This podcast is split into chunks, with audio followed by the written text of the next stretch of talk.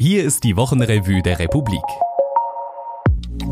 In den nächsten zehn Minuten stellen wir Ihnen eine kleine Auswahl an Beiträgen der vergangenen Woche vor.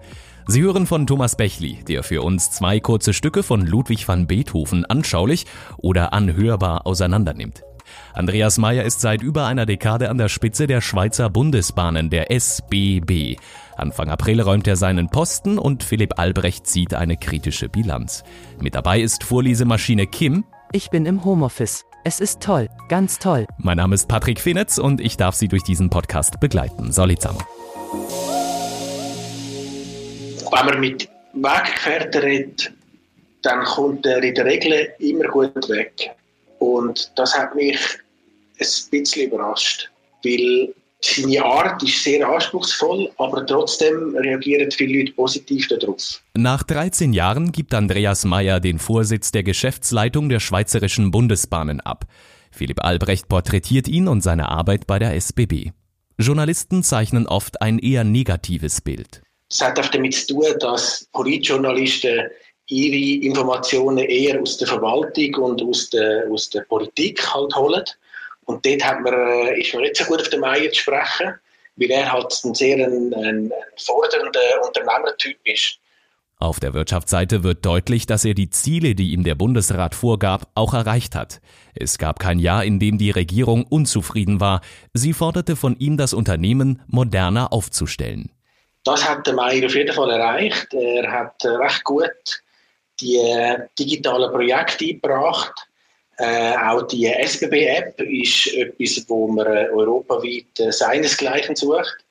Und in dem Bereich hat äh, Andreas Mayer wirklich großartige Arbeit geleistet. Was er nicht schaffte, war, die täglichen Fahrten der SBB pünktlich zu halten. Also das Hauptproblem heute ist, dass äh, viele Züge Verspätung haben.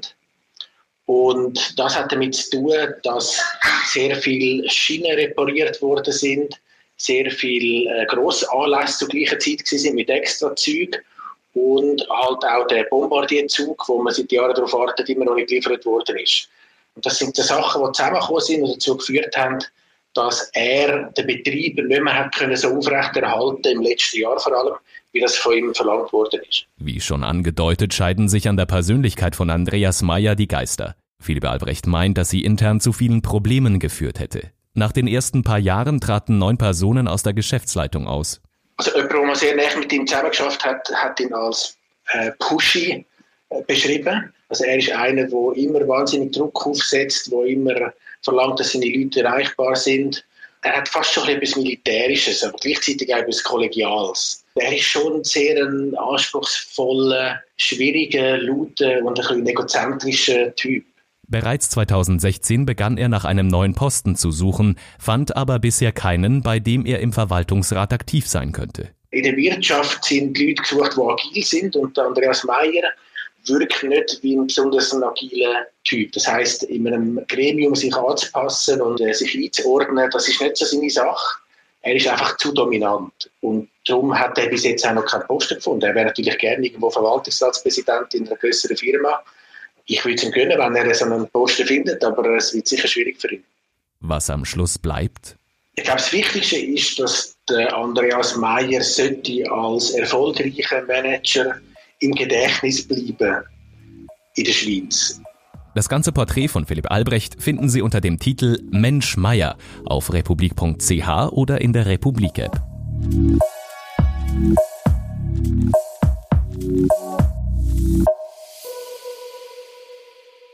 Hier habe ich das Gefühl, dass ich mich in einen bequemen Sessel fallen lasse. Die Akkorde, die Sie eben auf dem Klavier hörten, ergeben einen Quintfall.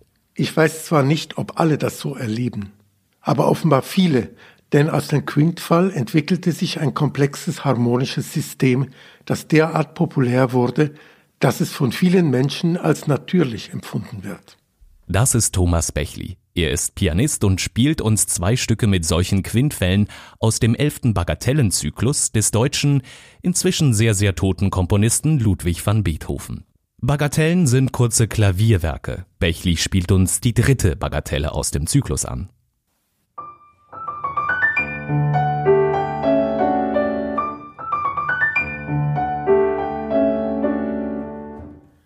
Das Haltepedal soll über jeweils beide Akkorde gelegt werden, dass sie ineinander verschwimmen und so die Wirkung des Quintfalls in Frage stellen.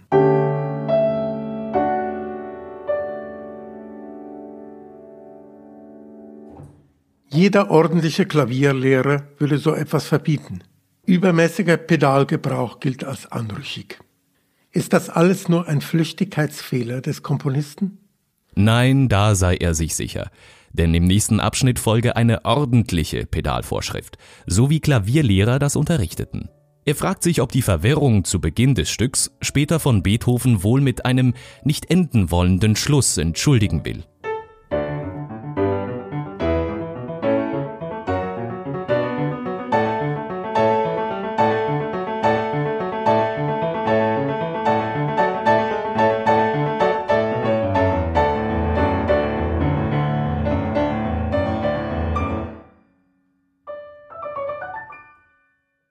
Das zweite Klavierstück, die neunte Bagatelle, spielt mit einer willkürlich platzierten Lautstärkevorschrift, also wie laut oder leise das Klavier klingen soll. Die Phrase, die wir laut zu Ende hören gehen wollen, wird von Beethoven launisch mit einem Piano, einem leise Spielen versehen.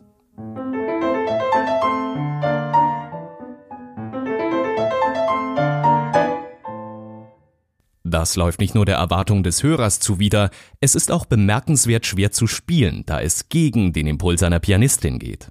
Auf YouTube findet man vorwiegend Aufnahmen, darunter auch von berühmten Namen, die Beethovens Angaben geflissentlich ignorieren. Beethoven verlangt vom Spieler einen Kopfstand. Ein unerwartet lauter Akzent wäre bequemer zu realisieren als dieser vom Komponisten willkürlich herbeigeführte Absturz ins Leise.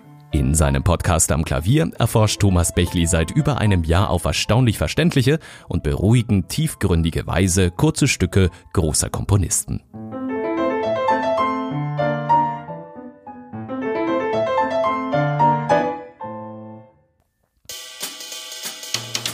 Und hier, was Sie auch noch interessieren könnte und bestimmt keine Bagatellen sind. Am Anfang dieser Pandemie steht ein autoritärer Staat, der Kritik unterdrückte. Wo sonst der liberale Rechtsstaat gilt, bündelt sich derzeit die Macht bei den Regierenden. Carlos Sanimann spricht mit dem Strafrechtsprofessor Daniel Möckli über die Gefahren des Ausnahmezustands, über die Verhältnismäßigkeit der Maßnahmen und warum die Anzahl der Corona-Tests grundrechtlich relevant ist. Auf lange Sicht auch die Treibhausgase wachsen exponentiell. Wie wir gerade lernen, wenn es gefährlich wird, können wir uns zu einschneidenden Maßnahmen durchringen. Der Klimawandel verläuft zwar weniger rasant als die Corona-Seuche, im Kern geht es aber um dasselbe. Exponentielles Wachstum. Bei den klimaschädlichen Treibhausgasen ist dieses Wachstum schon lange Realität, wie Arian Bastani zeigt. Er kommt zum Schluss, auch wenn es uns gelingen sollte, die Emissionen zu stoppen, sind wir das Problem der Erwärmung damit noch lange nicht los. Der, der du niemals sein wirst. Folge 5. Nebenwirkungen. Eine der Kolumnen bei der Republik, die eine Flut der Zustimmung und der ADHS-Outings im Republikdialog verursacht, ist die von Konstantin Seibt. Daniel Reichenbach schreibt im Dialog beispielsweise über die neue Folge Der Schlingel hat mich wieder. Brillant. Dieses Kokettieren mit der Ehrlichkeit, die messerscharfe Beobachtungsgabe. Herrlich. Als Konstantin Seibt anfing, sein ADHS mit Medikamenten zu behandeln, bekommt er plötzlich mit, wie schlecht andere über ihn denken. Über diese und andere Nebenwirkungen schreibt er in seiner Kolumne. Kijaks Exil, NSDAP Reloaded. Vor knapp zwei Wochen wurde bekannt, dass der sogenannte Flügel innerhalb der AfD vom Verfassungsschutz unter Beobachtung gestellt wird. Dieser Flügel, heißt es in der Begründung, schüre gezielte Feindbilder, was zu Gewalttaten führe. Doch für Meli Kiak ist die Unterscheidung zwischen Partei und Flügel ein schlechter Witz. Denn war der Flügel einst eine Ansammlung von Rechtsaußenfreaks, die sprachen wie eine NSDAP-Version Reloaded, ist sein verrückt völkisch-esoterisches Gedankengut inzwischen im Mainstream der AfD angekommen. Die einzige Frage, die Melikiak deshalb interessiert, wie wird es Millionen Deutschen gehen, sollte die AfD eines Tages verboten werden? Und das war sie, die Wochenrevue der Republik. Und um mit den Worten des republikanischen Covid-19-Ur-Newsletters zu schließen, Bleiben Sie umsichtig, bleiben Sie freundlich. bleiben Sie gesund. Bis nächste Woche.